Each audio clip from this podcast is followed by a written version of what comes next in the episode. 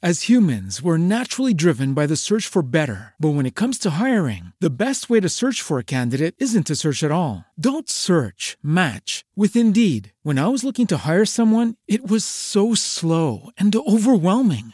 I wish I had used Indeed. If you need to hire, you need Indeed. Indeed is your matching and hiring platform with over 350 million global monthly visitors, according to Indeed data, and a matching engine that helps you find quality candidates fast. Ditch the busy work. Use Indeed for scheduling, screening, and messaging so you can connect with candidates faster. And Indeed doesn't just help you hire faster. 93% of employers agree Indeed delivers the highest quality matches compared to other job sites, according to a recent Indeed survey. And listeners of this show will get a $75 sponsored job credit to get your jobs more visibility at Indeed.com slash podcast. That's Indeed.com slash podcast. Terms and conditions apply. Llegó el momento de aprender, reflexionar y divertirse. Reunimos a las letras, la música, el cine, la pintura, el arte y las diferentes líneas de pensamiento. Comienza Se Lee Cultural, un espacio donde el español y la cultura se saborean. En un Rosario Radio. Donde las letras tienen la palabra. Bienvenidos.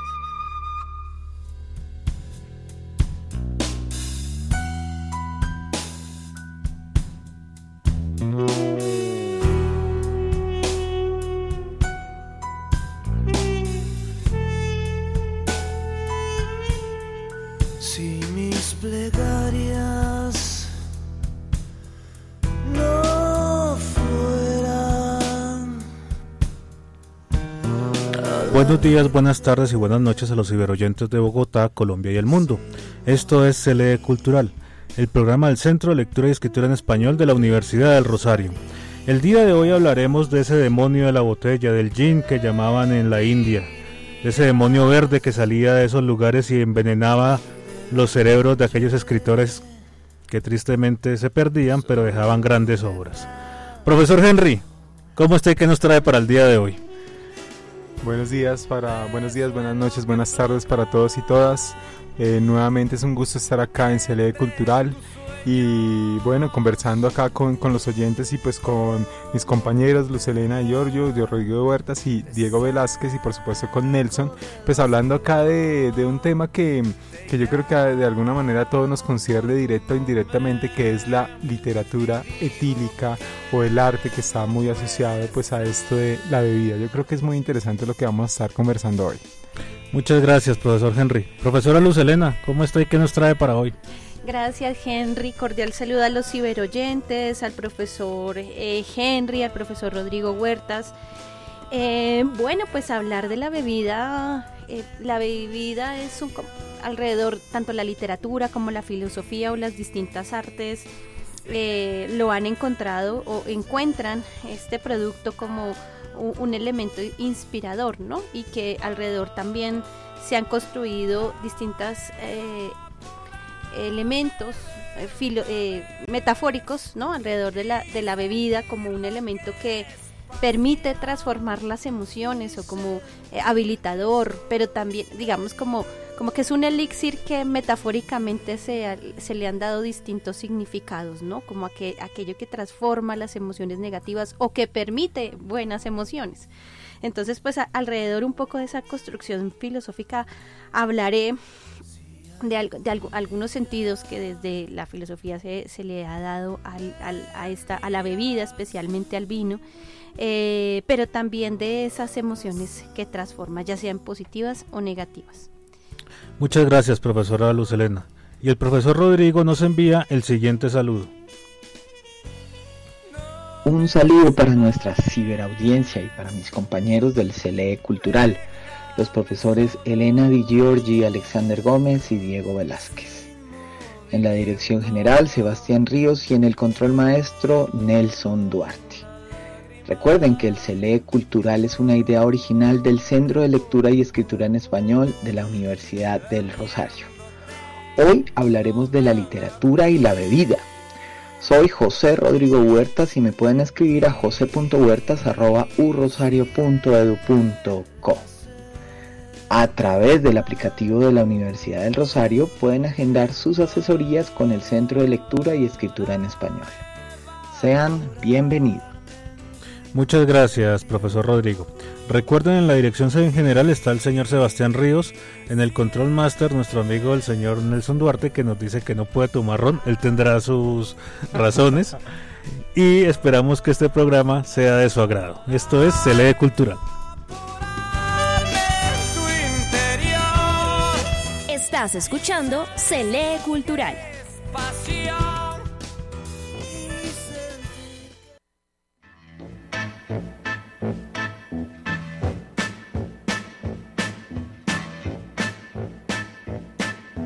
Show me the way to the next whiskey bar. Regresamos a Se lee cultural y le vamos a dar la palabra al profesor Henry, maestro. Bueno, bueno, qué bueno estar abriendo con Quisiera hacer alcohol, ese estribillo de Caifanes, ¿no? Y por supuesto pues con Jim Morrison y The Doors, que están muy asociados a todo esto de la psicodelia y a la literatura tírica, ¿no? Bueno, yo creo que no tendría caso hacer una antología de escritores alcohólicos. Tendría yo creo que ser al revés, ¿no? Porque pues eh, habría que conseguir una muestra de los pocos escritores sobrios que ha dado la literatura, ¿no? La razón es simple, pues porque si hiciéramos una antología de escritores alcohólicos, pues sería casi que una enciclopedia de unos 15, 20 tomos, ¿no? Bueno, y pues digamos que desde siempre el alcohol, el vino, la cerveza, el whisky, el absenta o el diablo verde, ¿no? Pues han sido cómplices de todas esas venturas y desdichas literarias, ¿no? La botella pues de alguna manera se convierte como en esa mente fiel, ¿no? En la que siempre está allí para escucharnos sin reclamos, eh, para dilucidar las batallas del amor o las batallas con la hoja de papel en blanco, ¿no? Desde Shakespeare hasta Hemingway, desde Baudelaire hasta Raúl Gómez Hattin, ¿no? El licor hace parte de la vida, de la palabra, ¿no? Ya sea para mojarla o como se dice en las cantinas para escribir los goces y las miserias que ventilan pues el, dilema humano, ¿no? Y bueno, pues yo creo que recuerdo mucho un ensayo de Rafael Humberto Moreno Durán que se llama Taberna en Fábula, ¿no? Taberna en Fábula que hace un ensayo sobre la literatura alemana a partir de la taberna, ¿no? Y él básicamente dice, ¿no? Pues se presenta esa reflexión eh, pues porque como unos eh, consultarían una enciclopedia, nosotros vamos a consultar las tabernas de la taberna porque allí es donde se han forjado pues todos estos grandes dramas, ¿no? Desde el lugar, la taberna de Ausberg, donde Mefistófeles se sienta con Fausto a firmar el pacto, hasta pensemos en esa eh, taberna que donde surgió el, el, dadaísmo allá en Zurich, ¿no? El cabaret Voltaire, ¿no? Entonces, pues siempre ha sido como esos lugares, ¿no? Emblemáticos al lado de la bebida donde se van forjando todos esos grupos literarios. Acá en Colombia, pues muy famosa La Cueva, eh, pues donde estuvo pues el famoso grupo de Barranquilla, Gabriel García Márquez, eh, el sabio catalán Ramón Viñes, ¿no?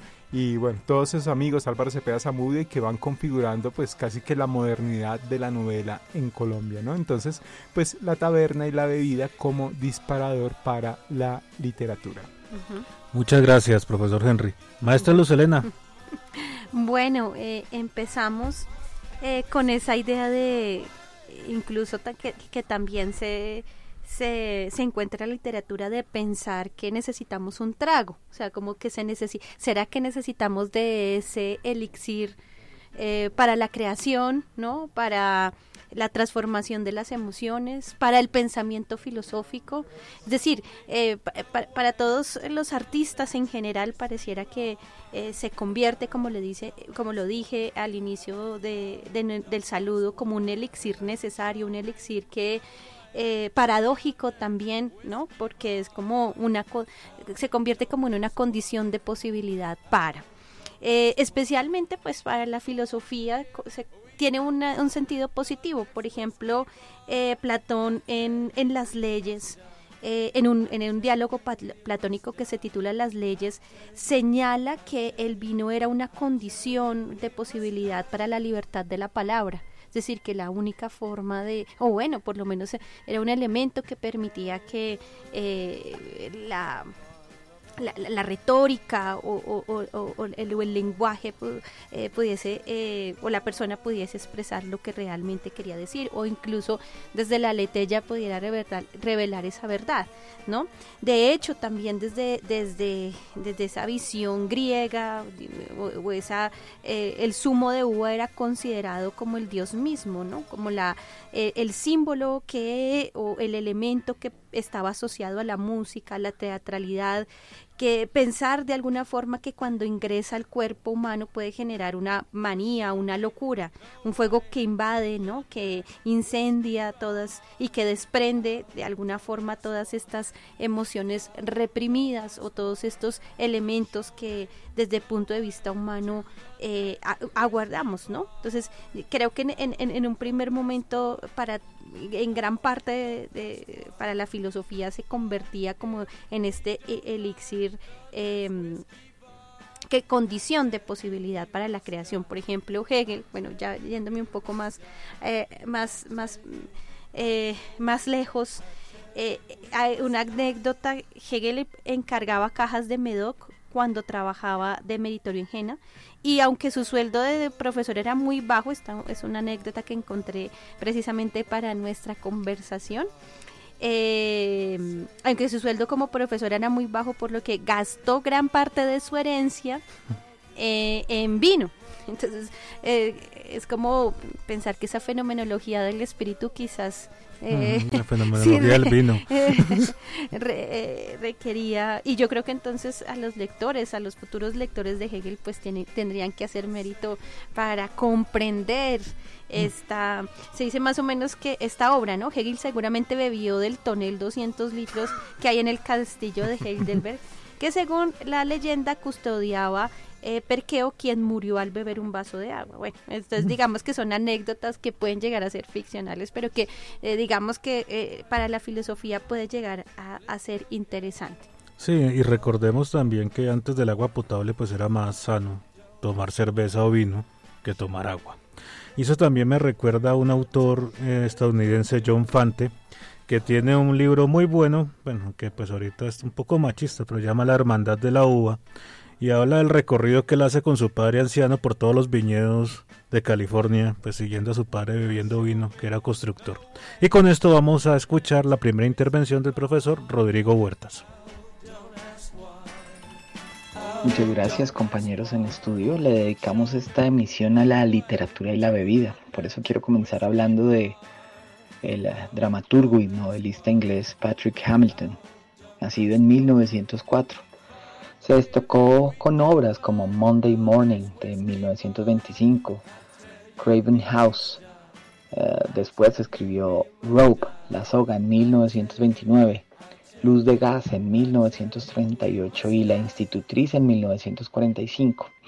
E indagando en un par de biografías, encontré que se hace referencia a su adicción al alcohol y a sus tendencias ideológicas. También dedicó obras a sus mayores preocupaciones y, si- y vicisitudes personales. Por eso en 1941 publicó Hangover Square, en nuestra lengua la Plaza de la Resaca. Su protagonista es un joven alcohólico solitario que sufre de una personalidad esquizoide. Eh, Su nombre, George Harvey, quien vaga ebrio por las calles de Londres en los años 30 buscando obsesionado a Anita, una actriz fracasada a la que conoce en ese círculo de pseudoamistades que comparten el gusto por el licor. Parece ser el reflejo de lo que el propio autor Hamilton vivió por un amor no correspondido que sintió a mediados de los años 30 por la actriz Geraldine Fitzgerald y claro sus propios problemas con el alcohol. Y un grande de la literatura uruguaya, reconocido escritor del boom latinoamericano, me refiero a Juan Carlos Sonetti, de ascendencia irlandesa, y que de joven se movía entre Montevideo y Buenos Aires. Pronto se vincularía con medios de comunicación impresos. Fue secretario de redacción del semanario Marcha y encargado de la sucursal de la agencia, Reuters en eh, la región del Río de la Plata. En 1975, eh, durante la dictadura de su país, buscó el exilio en Madrid. Se dice de Onetti que era un hombre muy tímido y que se dejaba apabullar por un mundo práctico, lo que lo llevó a refugiarse en la bebida.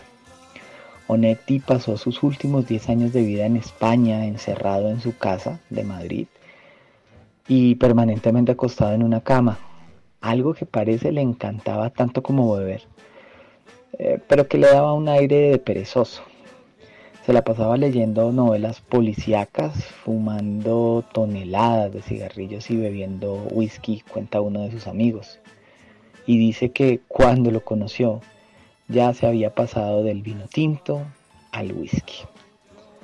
Quizá, como otros grandes de las letras como Baudelaire, Rimbaud, los norteamericanos Edgar Allan Poe y As humans, we're naturally driven by the search for better. But when it comes to hiring, the best way to search for a candidate isn't to search at all. Don't search, match with Indeed. When I was looking to hire someone, it was so slow and overwhelming. I wish I had used Indeed. If you need to hire, you need Indeed. Indeed is your matching and hiring platform with over 350 million global monthly visitors, according to Indeed data, and a matching engine that helps you find quality candidates fast. Ditch the busy work. Use Indeed for scheduling, screening, and messaging so you can connect with candidates faster. And Indeed doesn't just help you hire faster. 93% of employers agree Indeed delivers the highest quality matches compared to other job sites, according to a recent Indeed survey. And listeners of this show will get a $75 sponsored job credit to get your jobs more visibility at Indeed.com slash podcast. That's Indeed.com slash podcast. Terms and conditions apply. ¿No se merece tu familia lo mejor? Entonces, ¿por qué no los mejores huevos? Ahora, Egglands Best están disponibles en deliciosas opciones. Huevos clásicos, de gallina libre de jaula y orgánicos de Egglands, que ofrecen un sabor más delicioso y fresco de granja que le encantará a tu familia. En comparación con los huevos ordinarios, Egglands Best contiene la mejor nutrición como 6 veces más vitamina D, 10 veces más vitamina E y el doble de omega 3 y B12. Solo Egglands Best. Mejor sabor, mejor nutrición, mejores huevos. Visita egglandsbest.com para más información. Hemingway. Se embriagaban para dar rienda suelta a toda suerte de pensamientos.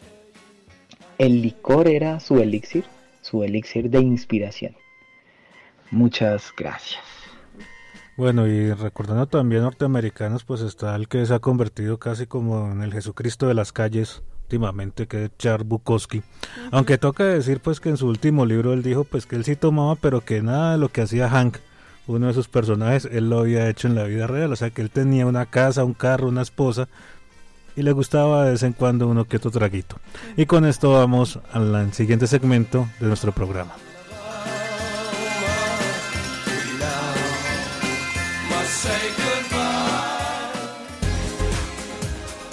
Estás saboreando el español con Cele Cultural.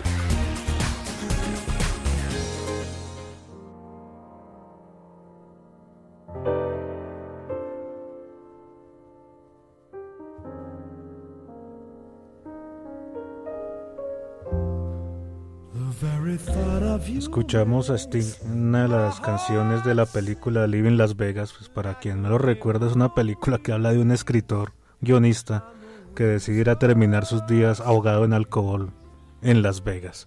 Y continuamos con el profesor Henry, que fue el que propuso el tema, maestro, su segunda intervención.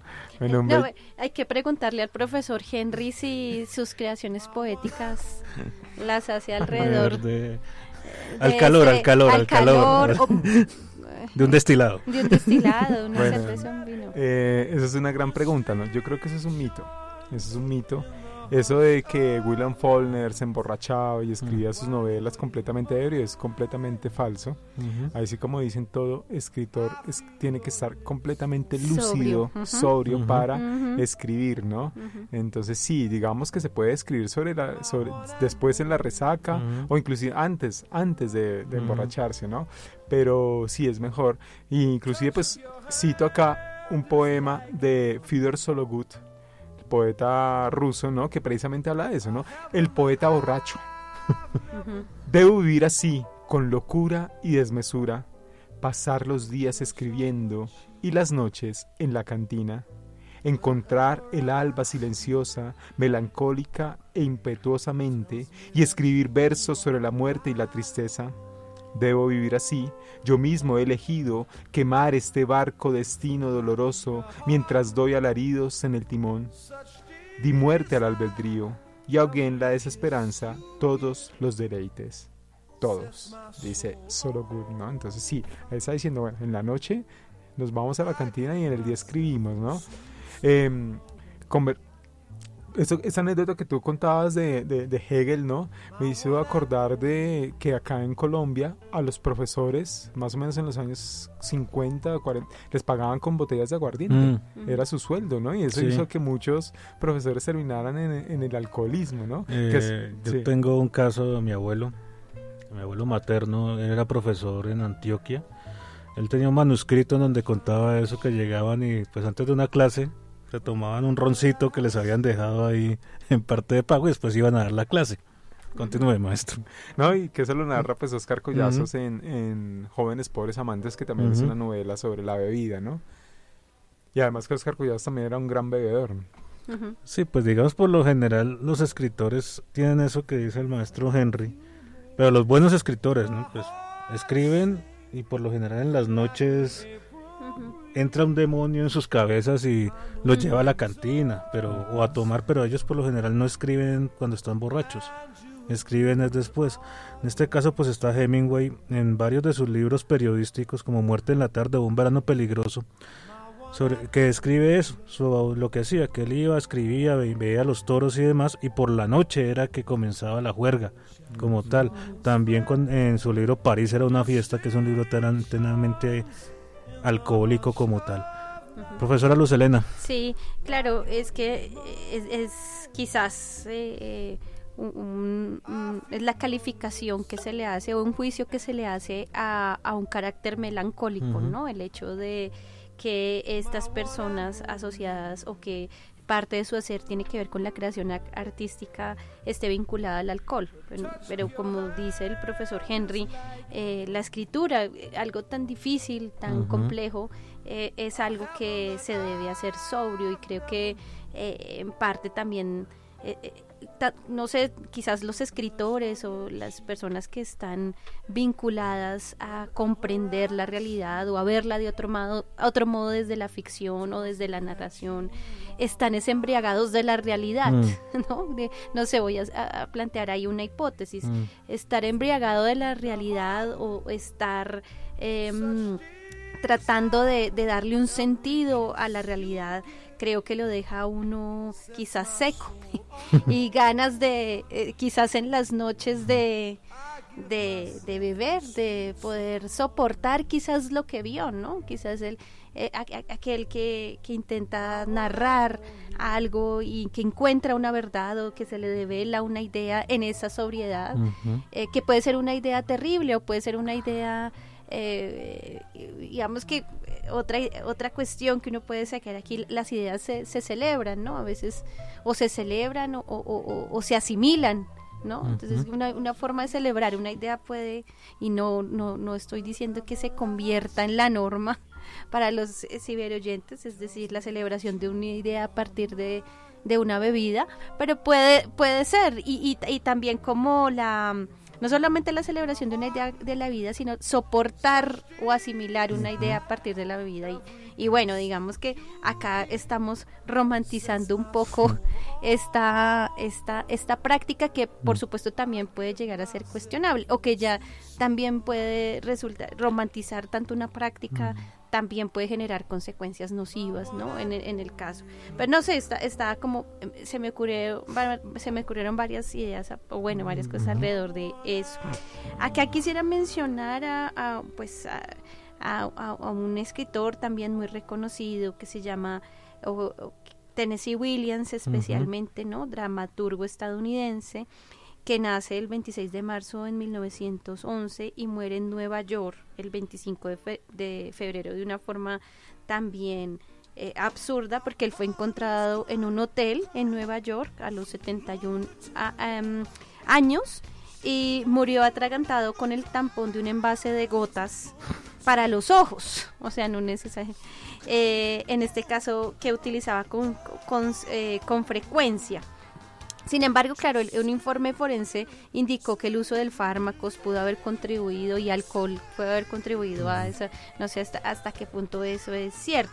Pero digamos que gran parte de la obra de Williams el alcohol ocupa un, pues un rol importante, especialmente eh, en, el, en un texto que él se llama su libro de relatos que titula Maltrago.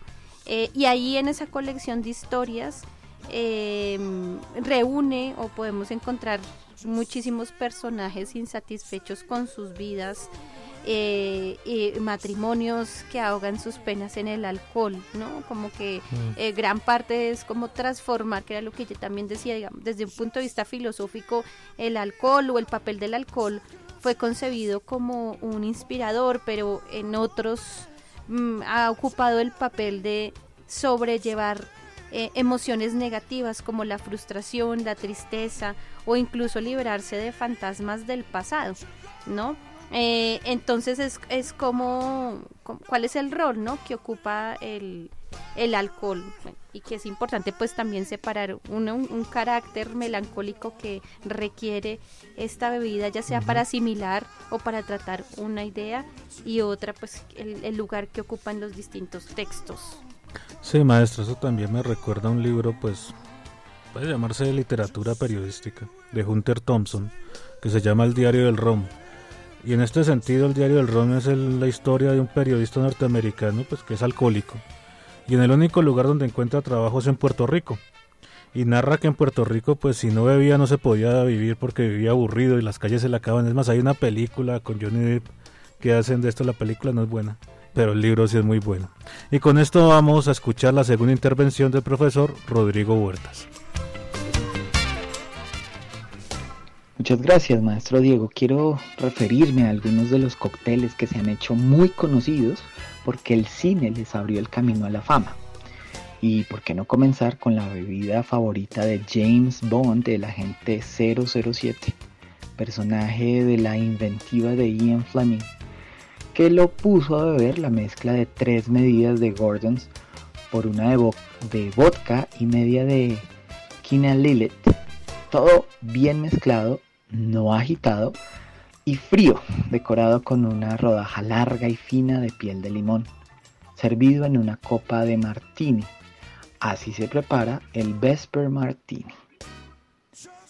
Bueno, otra gran película lanzó una gran bebida, la película es Casablanca de 1942, que representa con frecuencia el Café de Rick, un cabaret ficticio que aparece en el filme y que se rodó íntegramente en Hollywood y no en Marruecos como muchos podrían pensar. En ese café se servía una mezcla de ginebra seca londinense y champán francés para dar origen al French 75, un cóctel muy de la Segunda Guerra Mundial. Y la película Miedo y Asco en Las Vegas, tal vez ustedes la recuerdan, de 1998, inspirada en la novela del mismo nombre de 1971, contó con las actuaciones de Johnny Depp y Benicio del Toro. Ellos beben el tradicional cóctel Singapore Sling, una bebida que contiene licor de cereza, licor de hierbas, ginebra, zumo de piña y de limón, granadina y angostura. Termino con un cóctel peligroso y ficticio, aquel que consumía el villano de La Naranja Mecánica, Alex Delarge, la novela escrita por Anthony Burgess publicada en 1962 y adaptada por Stanley Kubrick para el cine en 1971. El Moloco Plus es una mezcla de Velocet, eh, mezcalina sintética y Dencrom en un vaso alto de leche. Y bueno, cierro con algo que tal vez algunos de ustedes ya sabían, otros no, y es que grandes escritores eh, sus nombres están concentrados en algunos eh, cócteles. Sí, hay algunos tragos o cócteles que recibieron el nombre de grandes escritores. Está el Ernest Hemingway Daiquiri, el C. Walter Scott, un escritor, historiador del romanticismo escocés. Está el cóctel Charles Dickens Punch y el Jack eh, Kerouac, en honor al novelista y poeta norteamericano de la generación Beat. Muchas gracias. Bueno, y entre todos esos, pues yo creo que el de Kerouac debe ser un suicidio tomarse ese, ese cóctel, porque pues yo me leí el libro El del Camino y eso también es otro libro. Hay mucho alcohol y también mucha droga en esos 400, ¿cuánto fueron? 4.000 kilómetros que recorrió dándole la vuelta a Estados Unidos. Y también el profesor eh, Rodrigo nombra al autor de La Naranja Mecánica, la del libro Burges. Él tiene un libro autobiográfico que se dice Creo que he vivido y en ese libro también está bañado por, por esto, por el alcohol. Es más, él pierde a su primera esposa a razón de una intoxicación etílica con ginebra. Y con esto vamos a la siguiente parte de nuestro programa.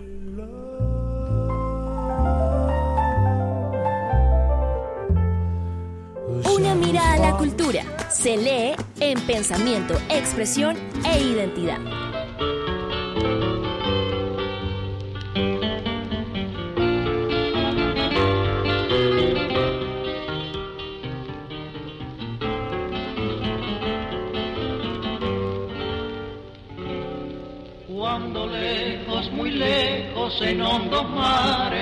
Bueno, y regresamos a Cele Cultural escuchando algo de nuestra tierra. Se llama Gotas de Ajenjo, un poema de Julio Flores que también lo volvieron canción. Profesora Luz Elena, comience usted. Bueno, pues eh, eh, haciendo referencia a las películas, quisiera recomendar a los ciberoyentes una y a los profesores También una película interesante que se estrenó hace poco y que se encuentra en la plataforma eh, Netflix que se titula Una ronda más. ¿sí?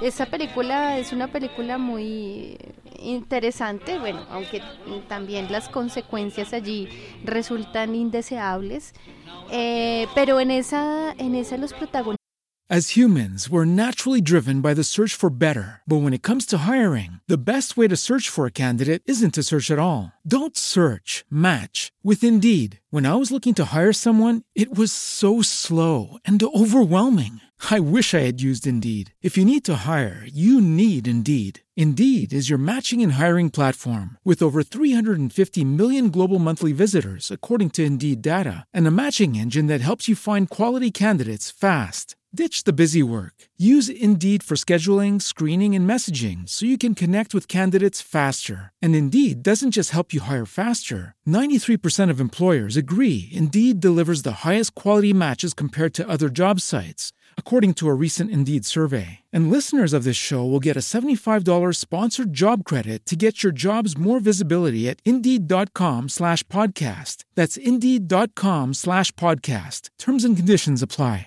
Estos son unos profes, unos profesores que de alguna manera, y especialmente eh, uno de los protagonistas, que es más Mikkelsen, creo que se llama eh, este actor um, eh, danés. Sí, la película es danesa. Sí, la película es danesa y entonces él vive una vida, está pasando por un momento de frustración. se acaba su matrimonio, pero es un profesor donde se da cuenta que su método no funciona y, nosotros como profesores quizás hemos sentido esa, esa experiencia, ¿no? Como que estamos ante estudiantes en donde quizás la generación, el contexto, eh, las ideas no llegan, no, no, no, no, se logra transmitir y es una sensación... Eh, fea, no es una sensación interesante, todo, sí, o sea, es una sensación. De hecho, eh, eh, creo que el actor lo la sabe, sabe mostrar muy bien esa sensación como de, eh, también de desgano, de, de sí, y uno de los profes en, el, en, la institución donde ellos trabajan se le ocurre o aparece con una tesis en donde eh, la manera de poder ser exitoso, incluso en cualquier tipo de labor, es que usted tenga en el- la sangre el 0,005% de alcohol, pero usted no se puede pasar de eso. Mm. O sea, se supone que usted va a tener la valentía, sim- o te- no sé cómo... es- Desinhibición. de- sí, y además, ¿cómo medir, no? Ahí, ahí- ahí- ahí la cosa era que usted tenía, no podría, en principio la tesis es que usted no podría sobrepasarse, es un término medio. Si es que, esa es la, la otra pregunta, ¿será con el, con el alcohol llegamos a tener un, término un término medio? Es decir, lograr equilibrar ese 0,5 o 0,05%. Además que cada quien puede puede puede ese término puede ese término medio puede variar. Ujú. cuánto es dos cervezas tres cervezas para usted un martini simplemente bueno qué sé yo no lo sé. Una botella de whisky, 30 cervezas, eso, eso puede variar. puede variar eh, pero y, y si acaso si se puede llegar a un término medio con la bebida no Eso es- eso es- bueno esa es otra, otra pregunta que me surgió ahí Eh, pero finalmente eh, es, es- esa es, eh, y, se convierte como en una práctica constante entre los profesores y no no, no voy a ser aquí la, la persona que cuente completamente la la película, pero sí sería interesante, si lo, digamos, eh, las consecuencias finalmente logran ser indeseables porque pues es precisamente no, como que ese término, siempre la raya se, Sí, no hay, se- no en la película no hay límite. no hay límite. Pero el- eh, cuando, cuando, por ejemplo, con los estudiantes hablamos de la ética nicómaco, eh, perdón si cambio un poquito de tema, pero estoy hablando del término medio. En la ética, de eh, una de las virtudes humanas es precisamente desde la fronesis lograr esa capacidad que usted tiene de valorar entre extremos el, el medio, ¿no? Entre eso hace parte desde el punto de vista de la racionalidad práctica una virtud. Y entonces a mí se me ocurrió una clase decir, bueno, eh, real, si usted quiere comprender esto del término medio en Aristóteles, ¿usted sabe cua- en cuánta, con cuántas cervezas usted queda prendido? O sea, decir, y ya, y, y en la, y, y en cuál cerveza, fue que yo estoy acá hablando ya tontería. Perdón, pero entonces, es decir, cuando, cuando cada uno bebe cerveza, vino, whisky, eh, de repente eh, tener, tener conciencia de aquel vaso o de aquel vaso de cerveza aquel vaso de whisky con el cual usted se emborracha. ¿Tiene usted conciencia de en, en, en cuál sucede esa En ese experiencia? momento, Sí, con- en, Mm. en la quinta cerveza yo ya... en la- Ahora, claro, eso depende también las circunstancias, ¿no? Porque si comió, si está dispuesto, ¿no? Pero, y- pero bueno, Y, ta- y también depende mucho pues de su de su actitud, o sea, si está bien mentalmente, sí. si de pronto no está deprimido por alguna razón, porque pues hay que decirlo, el, el alcohol, eso sí es cierto, es un depresor Sí. como tal. Pero, pero, digamos, apuntándole a una idea aquí, de, de esto que, que, se- que estamos divagando Mm. en, en relación con la bebida, es el término medio sí implica precisamente, digamos que la virtud eh, de la fronesis aristotélica es que usted tenga la capacidad de analizar todo ese tipo de circunstancias. De ese depende. Ah, no, pues claro, es que depende del cuerpo, de su peso, de su estado de ánimo, de las circunstancias o los, el contexto que lo rodea, especialmente si hay un momento alegre, un momento triste en su vida, etcétera. Eh, y, y bueno, pues digamos que cuando explico esto me, me- me interesa más que el estudiante tenga, no Mm. tanto que conozca cuál Su- es su, límite. en cerveza, sino finalmente el- lo interesante de la fronesis y de las circunstancias que se deben em, tener en cuenta. Eh, pero bueno, sí, eh, finalizo de nuevo con, e- con, esa, con, esa, con esa pregunta de si se puede ser em, virtuoso con el alcohol. O sea, si logramos, eh, ya, que, ya que parece ser que necesario o, o parece ser que, que, eh, como decía yo al inicio, a veces sí necesitamos, se necesita de repente de una bebida de Sí. selección. O sea, digamos, hay personas que tenían una costumbre que pues es, no sé, eh, después o antes del almuerzo se tomaban un trago, un aperitivo, ya, ya fuera para abrir el apetito. O también de pronto hay profesores mm, que se toman un tintico con un whiskycito para poder pasar la tarde. Hay veces las clases de la tarde son un poco tediosas, pero pues no pasan de ahí. Solamente el tintico con un poquito de whisky. Profesor Henry. Bueno, volviendo un poquito a esto de, de que si se escribe borracho, yo pienso que los grandes, es- los buenos escritores escriben y después se emborrachan. Los malos escritores se emborrachan y se sientan a escribir. Es un poco también como la, Claro. la- la gran diferencia. Bueno, yo recuerdo anécdotas, eh, se decía que Juan Rulfo también era un alcohólico, un bebedor. Eh, hay anécdotas de que en algún momento lo encontraban por las calles del DF completamente desnudo de la policía ¿no? y lo reconocían, ¿no? Él es Juan Rulfo, ¿no? Y como que a él mismo le tocó como ya siendo una figura pública, pues eh, Bajarle. parar- bajarle un poco a- a- al alcohol. Y otro escritor, pues prácticamente un sinónimo pues de la, de, de- de la botella pues es Malcolm Lowry no el autor de Bajo el volcán. Hay una anécdota que un estudiante norteamericano le quería hacer una entrevista no y pues lo cita en su apartamento a él y a su esposa. La esposa le dice nosotros aceptamos pero con la única condición de que en su casa no haya un solo una sola gota de alcohol que todo lo que tenga alcohol se lo lleven ellos aceptan pues van a hacer una entrevista y de pronto pues termina la entrevista y pues se les dio como por salir a caminar un rato, ¿no? Y pues eh, resulta que Malcolm Lowry pues dijo, no, yo me quiero quedar acá en el apartamento, dormir un rato y pues lo dejan encerrado. Eh, van ese estudiante con la esposa de Malcolm, dan una vuelta por ahí por el parque, cuando llegan encuentran a Lowry completamente borracho. La- obviamente la esposa de Lowry le hace todo el reclamo, pero yo te pedí que no dejaras Mm. ni una gota de alcohol. ¿Qué pasa? Pues Malcolm Lowry se había bebido las colonias Mm. del estudiante. Esa es una anécdota. Y bueno, y Malcolm Lowry escribió un libro muy bello de poemas que se llama Alcoholes. Y acá pues cierro la intervención con este poema que se titula Oración para borrachos. Dios da bebida a esos borrachos que se despiertan al amanecer, farfullando sobre las rodillas de Belcebú, totalmente destrozados, cuando una vez más espían a través de las ventanas, acechando el terrible puente cortado del día. Malcolm Lowry. Muy fuerte, muy fuerte.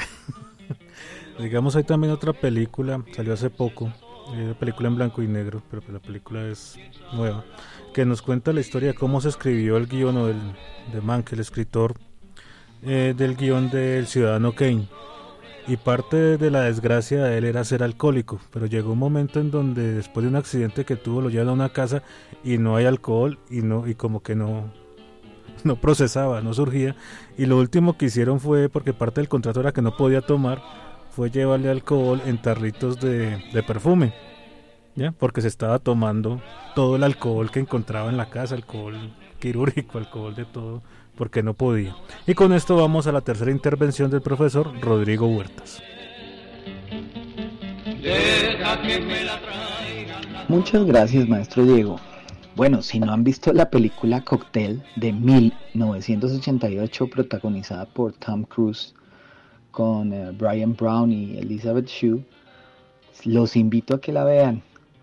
En esta película Tom Cruise interpreta a Brian Flanagan, un joven que se gana la vida haciendo maromas mientras prepara cócteles y con eso se paga sus estudios.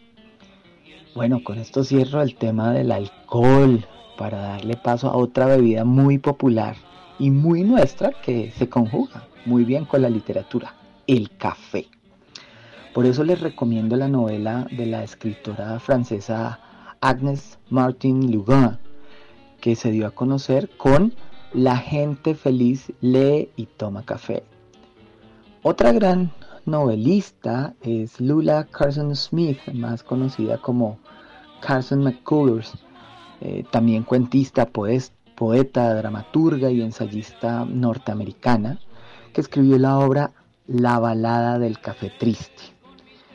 Y termino esta pequeña lista de recomendados con Toshikazu Kawabushi, un escritor, productor y director japonés, nacido en 1971 en Osaka y que debutó con la novela Antes de que se enfríe el café, basada en una obra teatral del mismo nombre y que además tuvo una película en Japón.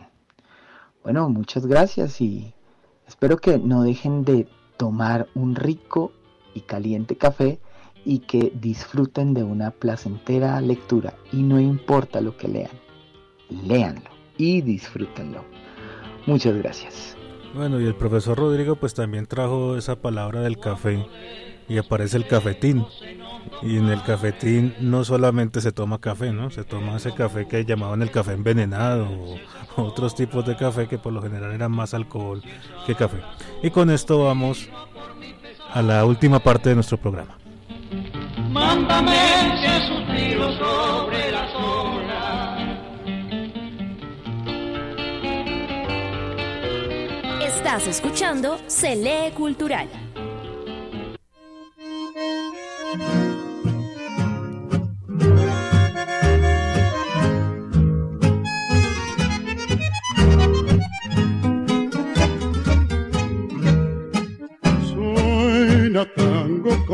Compañero.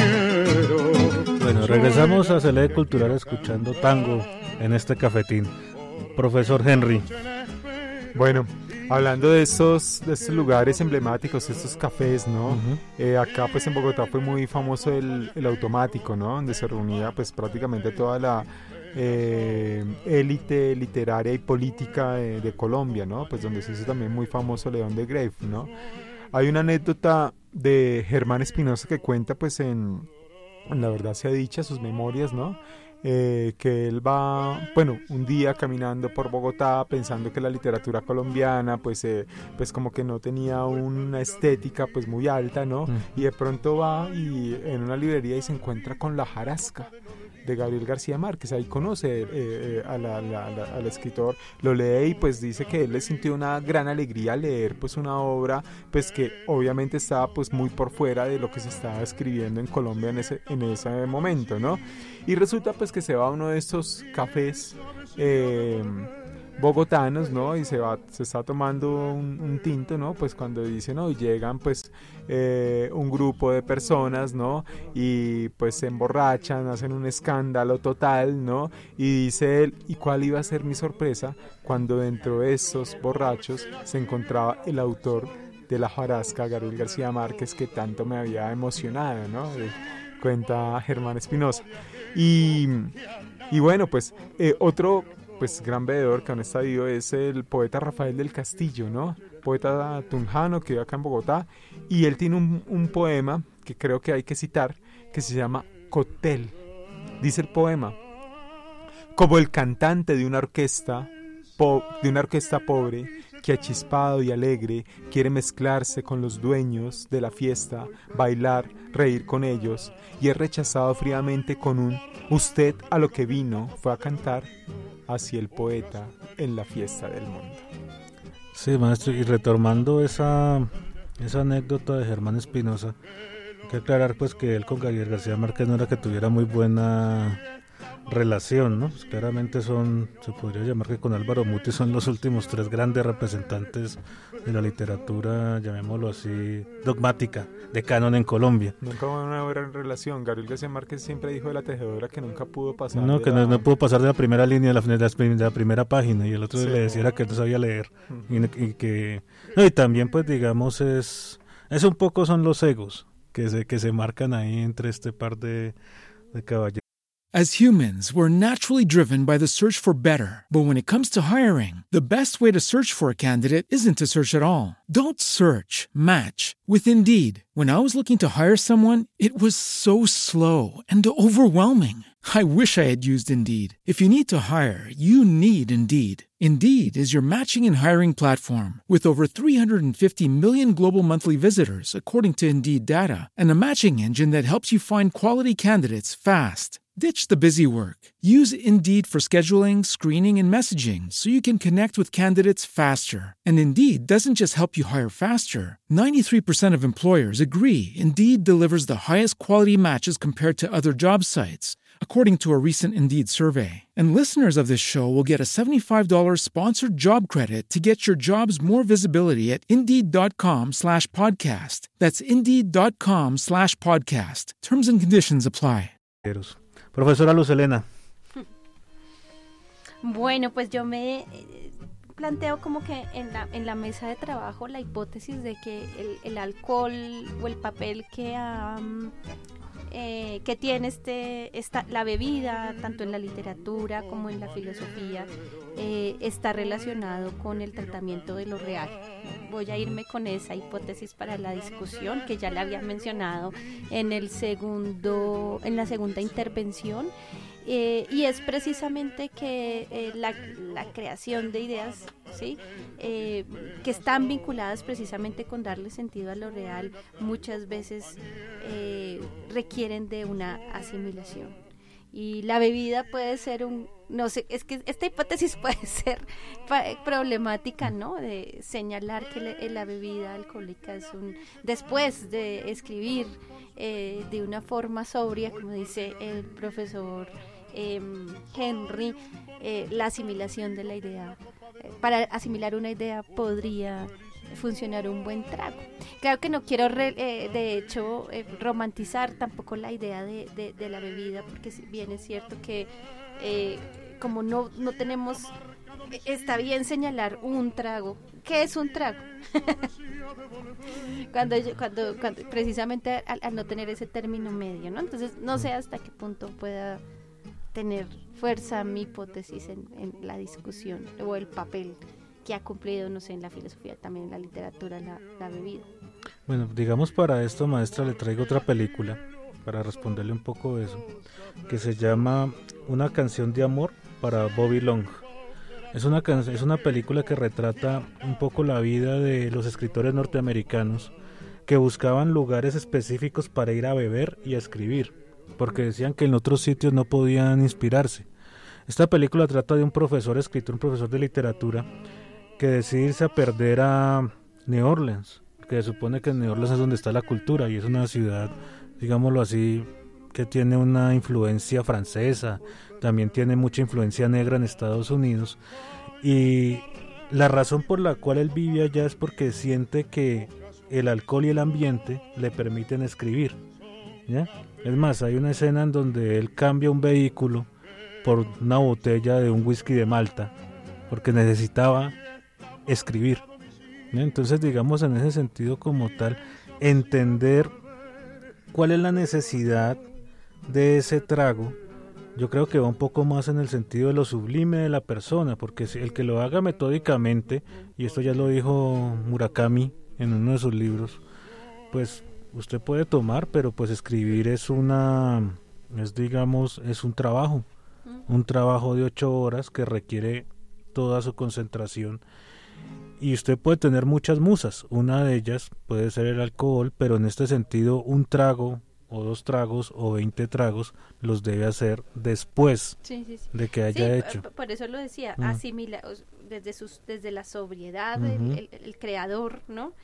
Eh, en, esa sobriedad aparece la idea, pero puede ser una idea terrible o puede ser una idea eh, incluso maravillosa. Y que, digamos, lo que estoy diciendo es cómo el alcohol quizás se convierte en ese, en esa compañía que se da después mm. para asimilar esa idea creada. es como lo, como, como lo veo yo, o se me ocurre plantear. Profesor Henry. Bueno, eh, yo recordaba también mucho, pues, como todo esto de la, poética de los bares, ¿no? Mm. Eh, donde se forjan unos universos allí, donde hay un convenio de mm. soledades también, ¿no? Y la tradición, bueno, la eh, el hábito de beber solo, ¿no? Que se juzga muchísimo, ¿no? Mm. Los hombres o las mujeres más que se sientan mujeres, a beber eh, solas en un bar, ¿no? Recuerdo mucho ese, relato maravilloso de Hemingway, ¿no? Un lugar limpio y mm. bien iluminado, ¿no? Que precisamente habla de eso.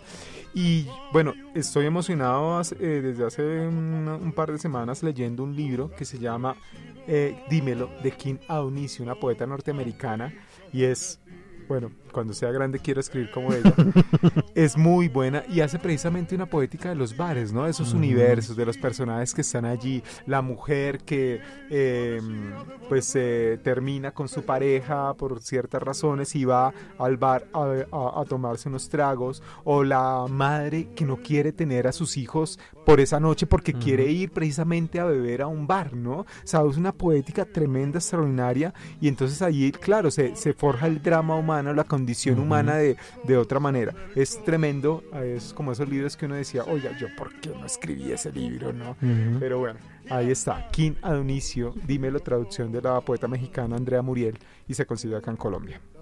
Sí, y retomando un poco lo de los bares, pues hay un dicho norteamericano que dice beber es un deporte individual, un deporte solitario. Y también es un dicho mucho porque, digamos, las personas dentro del bar como tal, y sobre todo en Estados Unidos, aquí no tenemos mucho ese, esa costumbre, va sola. O sea, no quiere ir en grupo. Ya quiere como encontrarse consigo mismo. Es como ese momento en donde tiene esa charla in- íntima, interpersonal, y pues la puede aco- y, y de pronto pues el, el elipsir que le da la voz al otro, al que está adentro, es el alcohol. Ya porque de pronto con otra sustancia no tiene esa parte irracional o esa otra voz, ese, digámoslo así, ese duende que le empieza a hablar, o la reflexión lo puede llevar hasta un punto en donde o una solución o de pronto lo puede hundir más y ahí es donde comienza el peligro de, ese, de si es un trago, dos tragos o se puede perder ahí. ¿ya? Pero la cuestión, lo que yo veo aquí es preguntarle al profesor Lucerena, es digamos, ¿es posible que uno logre medir eso? Mm, Pues yo he intentado hacer la tarea. Sí, No sé si sé. ¿Y qué- cómo le ha ido en su Pero ese claro, experimento? entonces, experimento, yo, yo- experimento. Yo he anotado peso, tengo ta- te- ¿Sí? mido esto, peso Ah, tanto, bueno. Este es mi, mi condición diaria es esta. Entonces, dadas las circunstancias y las condiciones, eh, eh, aris- eh, sí, de, de- de- depende aristotélico para poder hallar el término medio. En mi caso, yo creo que actualmente y con mi mayoría de edad, más o menos en, en la tercera ya me siento prendida, en la Ya. siguiente ya me emborracha Ya- en términos de la ya cerveza. se- Entonces, ah, ca- ya se acabó la reflexión. Sí, digamos, no, no sé si, además es, es, es una bebida, la- el, el alcohol es una, estaba pensando que es una bebida bien, bien paradójica, ¿no? Porque socialmente es aceptada y, es, y, es, y es, una, es una bebida que modifica el cuerpo y modifica la mente, o que logra como, como que eh, de repente la percepción cambie. Mm. Y, y, el hecho de que una bebida tan, pues un elemento tan Mm. accesible le permita a usted cambiar la percepción, se vuelve muy deseable. O sea, ¿por qué no?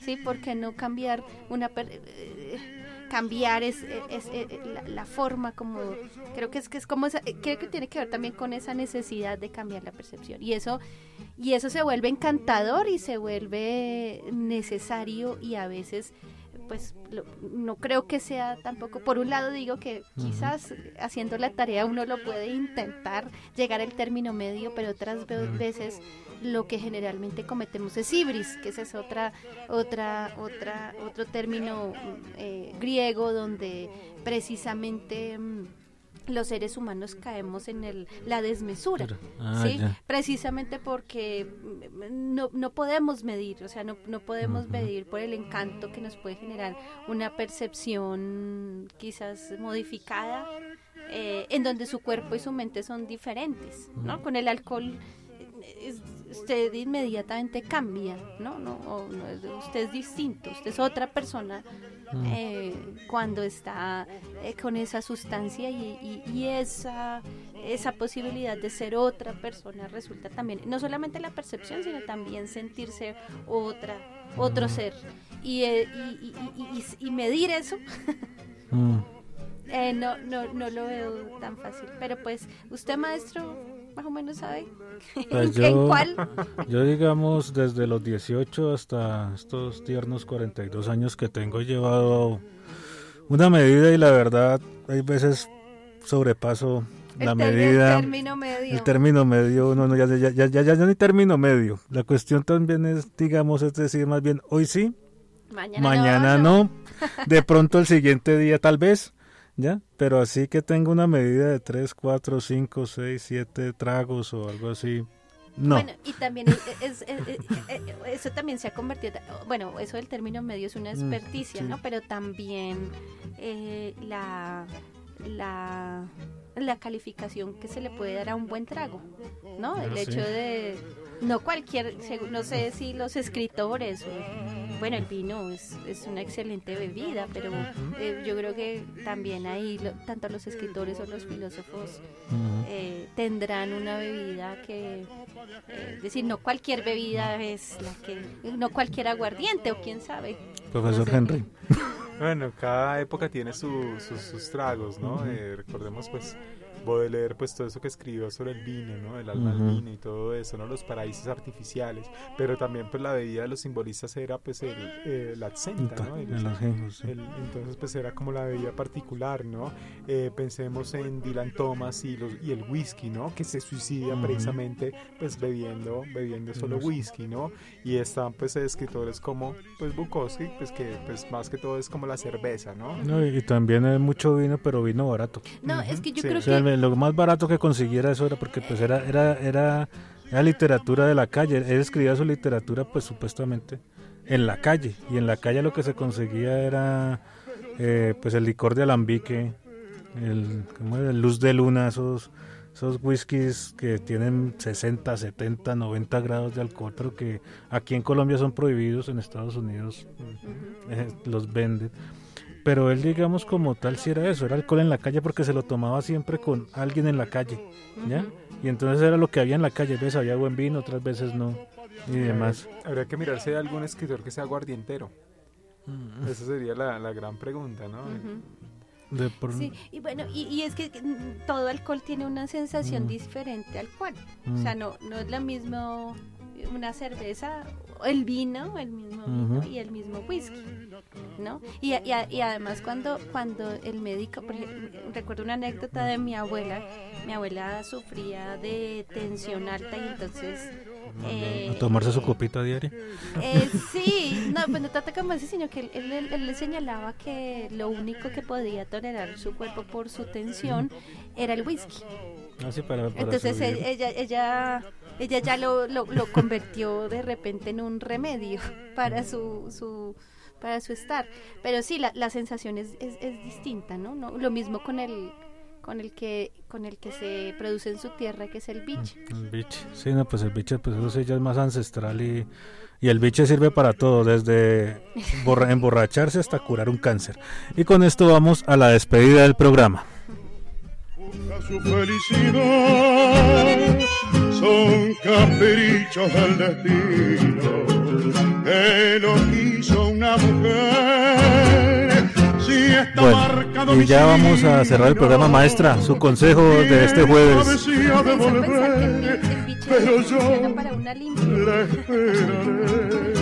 No, bueno, muy, muy interesante.